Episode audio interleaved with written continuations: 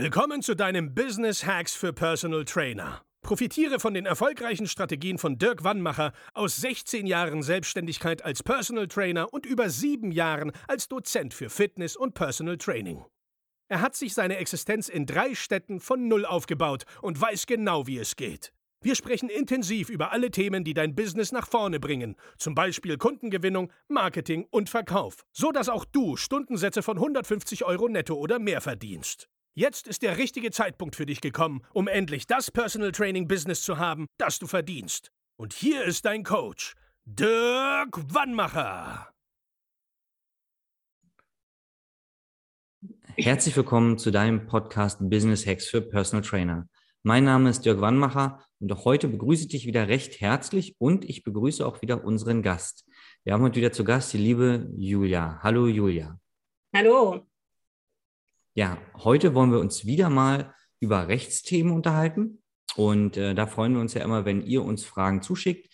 Ähm, vielleicht auch keine Fragen, weil ihr denkt, nee, eigentlich ist es doch offensichtlich. Das hatten wir gerade in der letzten Folge mit dem, mit dem Satz, ähm, oder mit dieser Klausel in Anführungszeichen, der Kunde trainiert auf eigenes Risiko. Ja, also nimm ruhig auch offensichtliche Dinge aus deinem äh, Personal Trainer Leben, wo du denkst, naja, das stimmt doch so, das machen alle so und schick sie uns einfach mal, weil dann können wir dir dazu erstmal eine Info geben und alles weitere würde ja dann die Julia mit dir in einem 1 zu 1 Gespräch mal genau ja, beleuchten, ob das für deinen Fall ähm, zutrifft, weil wir haben letztens festgestellt, es ist tatsächlich wieder wie so immer, man kann es nicht pauschal sagen, man darf sich in den Fall reinarbeiten.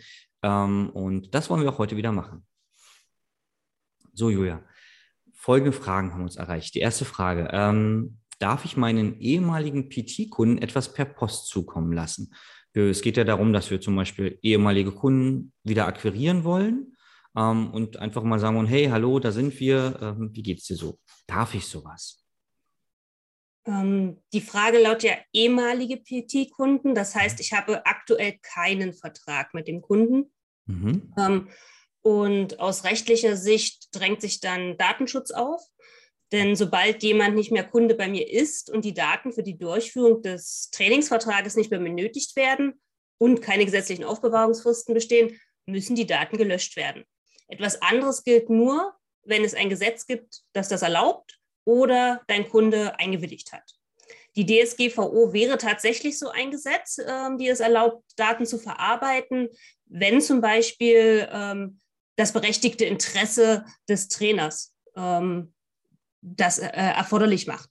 Da muss man natürlich gucken, dass das Interesse des Kunden als Betroffener nicht überwiegt. Aber ähm, da gibt es den Artikel 6 Absatz 1 F in der DSGVO, der sagt, ähm, wirtschaftliche Interessen können prinzipiell ähm, die Löschung der Daten überwiegen. Sicher ist das aber nicht. Da muss man sich, müsste man sich wieder den Einzelfall angucken. Was ist der Kunde? Was hat der für ein Interesse? Viel einfacher ist es ja, auf die zweite Möglichkeit zurückzugreifen, indem man sich die Einwilligung zum Versenden von Infos auch für Folgejahre ähm, geben lässt. Am besten ähm, mit einem Infotext zum Anhaken im Vertrag gleich wo er sagt, ja, ich bin damit einverstanden, dass du mir auch äh, weiterhin Infos zum Training ähm, zukommen lässt, ähnlich wie man das bei einem Newsletter halt kennt. Mhm. Ach, okay, spannend. Also es gibt eine Option, ich muss sie nur vorher besprechen mit dem Kunden. Genau, also die DSGVO, wenn alles schief läuft, dann finden wir Juristen auch noch diesen Artikel 6 in der DSGVO mit dem berechtigten wirtschaftlichen Interesse. Aber einfacher wäre es, sich die Einwilligung ähm, gleich, sag ich mal, im Trainingsvertrag einzuholen, ja. Okay, das ist spannend, weil da schließt sich gleich die zweite Frage an. Jetzt habe ich ja die Handynummer von dem Kunden. Ähm, dürfte ich den, wenn er nicht mehr mein Kunde ist, also ein ehemaliger Kunde, dem einfach mal schreiben, hey Mensch, ich wollte einfach mal fragen, wie es so bei dir läuft. Wir haben ja, keine Ahnung, vor zwei Jahren mit dem Training aufgehört und ich wollte einfach mal nachfragen. Geht es? Da steckt vielleicht sogar eine andere Frage noch dahinter, denn ähm, Anfang des Jahres geisterte ähm, so ein Gerücht durch die sozialen äh, Medien, ähm, dass Einwilligungen für Newsletter und ähm, für Kontaktaufnahmen ähm, alle vier Jahre erneuert werden müssen. Also ob so eine Einwilligung ähm, ein Verfallsdatum hat. Nichts anderes ist es ja, ob ich ähm, jemanden erneut kontaktieren kann, sei es jetzt WhatsApp oder E-Mail. Und die Antwort lautet nein, Einwilligungen verfallen nicht. Wenn ich mir also irgendwann mal diese Einwilligung eingeholt habe, kann ich sie auch noch später nutzen. Auch hier spielt wieder die DSGVO eine Rolle.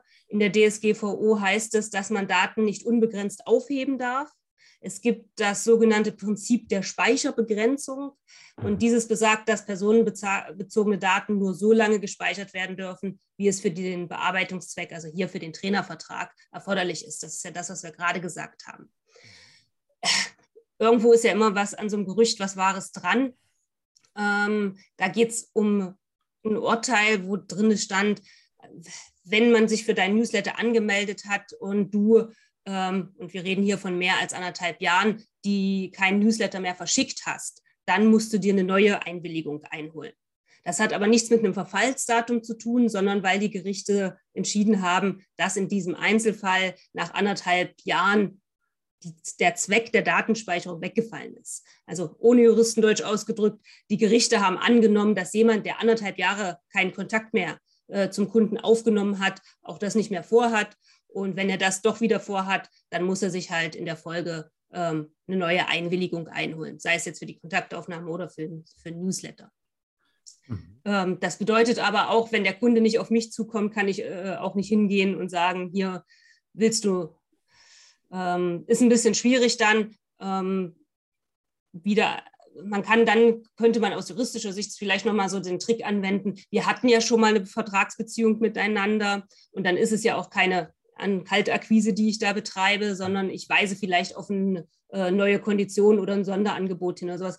Also da findet man schon nochmal sozusagen hintenrum eine Schleife, dass man doch nochmal an den Kunden herantreten kann. Aber wie gesagt, auch hier wäre einfach äh, die Möglichkeit gewesen, sich eine Einwilligung geben zu lassen beim ersten Mal und diese Einwilligung verfallen dann halt auch nicht. Wenn sich jemand für deinen Newsletter anmeldet und gar nicht mehr bei dir trainiert, dann kannst du ihm trotzdem weiterhin den Newsletter schicken, nennt sich dann Kundenbindung. Also okay. Also nein, Einwilligungen haben kein Verfallsdatum, jedoch dürfen Daten halt nicht ungenutzt für längere Zeit aufgehoben werden. Okay. Auch hier ist es wieder ein Thema der Einwilligung. Okay, das heißt eigentlich, wenn ich jetzt nach zwei Jahren mal sage, Mensch, den Hans-Peter hier, äh, der war ja mal bei mir, den, den frage ich einmal, wie es läuft, dürfte ich eigentlich nicht, weil die Zeitspanne zu groß war, wo wir keinen Kontakt haben. Also wenn man es ganz, ganz eng nimmt, könnte es Probleme geben. Ja, also es, es sind immer Einzelfallentscheidungen und in diesem Fall beim Landgericht München im Jahr 2010 ging es halt um Werbe-E-Mails, also mhm. richtig Werbe-E-Mails, äh, nicht nur Hallo, wie sieht es bei dir aus, brauchst du Unterstützung, sondern da ging es um Werbe-E-Mails. Okay. Und da haben die damals gesagt, ähm, naja, nach anderthalb Jahren kann man schon davon ausgehen, dass der Kunde vielleicht nichts mehr mit dir zu tun haben will oder sowas. Aber ähm, da gibt es auch Bundesverfassungsgerichts, also Bundesgerichtshofsentscheidungen, die da ein bisschen was anderes sagen. Also wenn ich jetzt nicht plump mit Werbung äh, auf den Kunden zugehe äh, und der sich belästigt fühlt, ja, sondern sich denkt, auch schön, dass der an mich denkt, weil man eine ordentliche Kommunikation pflegt, dann ist es wahrscheinlich auch immer wieder nochmal was anderes. Rein rechtlich sollte man, sagen wir, am Ball bleiben und nicht ja. äh, zwei Jahre Funkstille. Äh, okay. Okay. Ich glaube, das waren für viele Trainer schon, schon spannende Sachen, weil das ist ja eine, eine gängige, ich sag mal, Akquise-Methode, dass man sich nach einer Weile mal durch, sein, durch seine Akten kämpft als Trainer und guckt, Mensch, wen hatte ich denn eigentlich mal vor einer Weile? Der hat sich gar nicht mehr gemeldet, stimmt, der war lange krank oder, oder wurde versetzt oder so. Den äh, beruflich, den könnte ich ja mal wieder kontaktieren. Von daher denke ich, da war viel, viel Wissenswertes dabei, auch wie immer Fallstricke, die man besser, im, wie so oft, ne, auch in deinem Beruf, äh, im Vorfeld klärt, dass man sich mit jemandem wie dir auseinandersetzt. Pass auf, Julia, das und das ist mein Plan, da will ich in ein, zwei, fünf Jahren sein. Was könnten wir denn jetzt schon mal vorbereiten, oder? Das klingt super, ja. Also wenn man, es ist immer besser, wenn ich äh, vorher agieren kann und die Leute absichern kann, als wenn man Feuer löschen muss, ja. Ähm, ja, dann danke erstmal für die, für die Zeit. Das waren wirklich zwei, ja, ich glaube, zwei ganz wichtige Sachen, weil es so offensichtlich ist, diese, äh, diese Altkundenakquise quasi. Und ähm, wenn die Leute mit dir Kontakt aufnehmen können oder wollen, wo können sie das? Ist ganz unproblematisch, entweder direkt über LinkedIn, über mein Profil oder per E-Mail. Man kann auch ein kostenloses Kennenlerngespräch über mein Terminplanungstool, über die Website www.aktivkanzlei.de buchen oder einfach anrufen. Ganz unproblematisch. Ja, ich glaube, das Anrufen ist für dich oft, also wenn man einen Termin gebucht hat, das Anrufen ist immer das Einfachste. Da kannst du schon viel rausfiltern, worum geht es jetzt eigentlich hier, ne? Ja, das kommt halt drauf an, weil ich bin ja oft in Gesprächen, wenn sie jetzt bei meiner ja. Assistentin landen, dann ist das die Janine. Ähm, die kann ihnen manchmal auch weiterhelfen, aber mhm. meistens ähm, guckt man dann nach einem gemeinsamen Termin. Mhm. Und die Termine stehen aber, wie gesagt, auch auf meiner Website daher. Super. Manchmal erwischt man mich aber auch. Also, äh, du, vielen Dank für, für, den, für deine Zeit und den, den wertvollen Input. Ich denke, dass du vielen Trainern äh, viel Geld und auch Briefe erspart, die sie bekommen könnten. Sehr gerne. Und ich freue mich ganz toll aufs nächste Mal. Ich mich auch. Bis dann. Tschüss. Tschüss. Das war Business Hacks für Personal Trainer. Dein Podcast für den geschäftlichen Erfolg, den du verdient hast. Wenn du jetzt schon das Gefühl hast, dass du ein Stück vorangekommen bist, dann war das nur die Kostprobe. Willst du herausfinden, was wir zusammen aus deinem Business machen können? Dann schau vorbei auf www.dirkwannmacher.de und buche dir einen unverbindlichen Termin. In diesem Gespräch schauen wir, ob und wie wir dir weiterhelfen können und erstellen eine Strategie für dich, wie du dein Ziel erreichen kannst. Denn auch du brauchst jemanden an deiner Seite, der dir sagt, wann du was machen sollst, um richtig voranzukommen. Das ist wie bei deinen Kunden. Sie buchen auch einen Spezialisten. Dirk Wannmacher hilft Kunden in Deutschland, Österreich und der Schweiz dabei, mehr als 10.000 Euro pro Monat als Personal Trainer zu verdienen. Sicher dir am besten noch heute deinen Termin unter www.dirkwannmacher.de.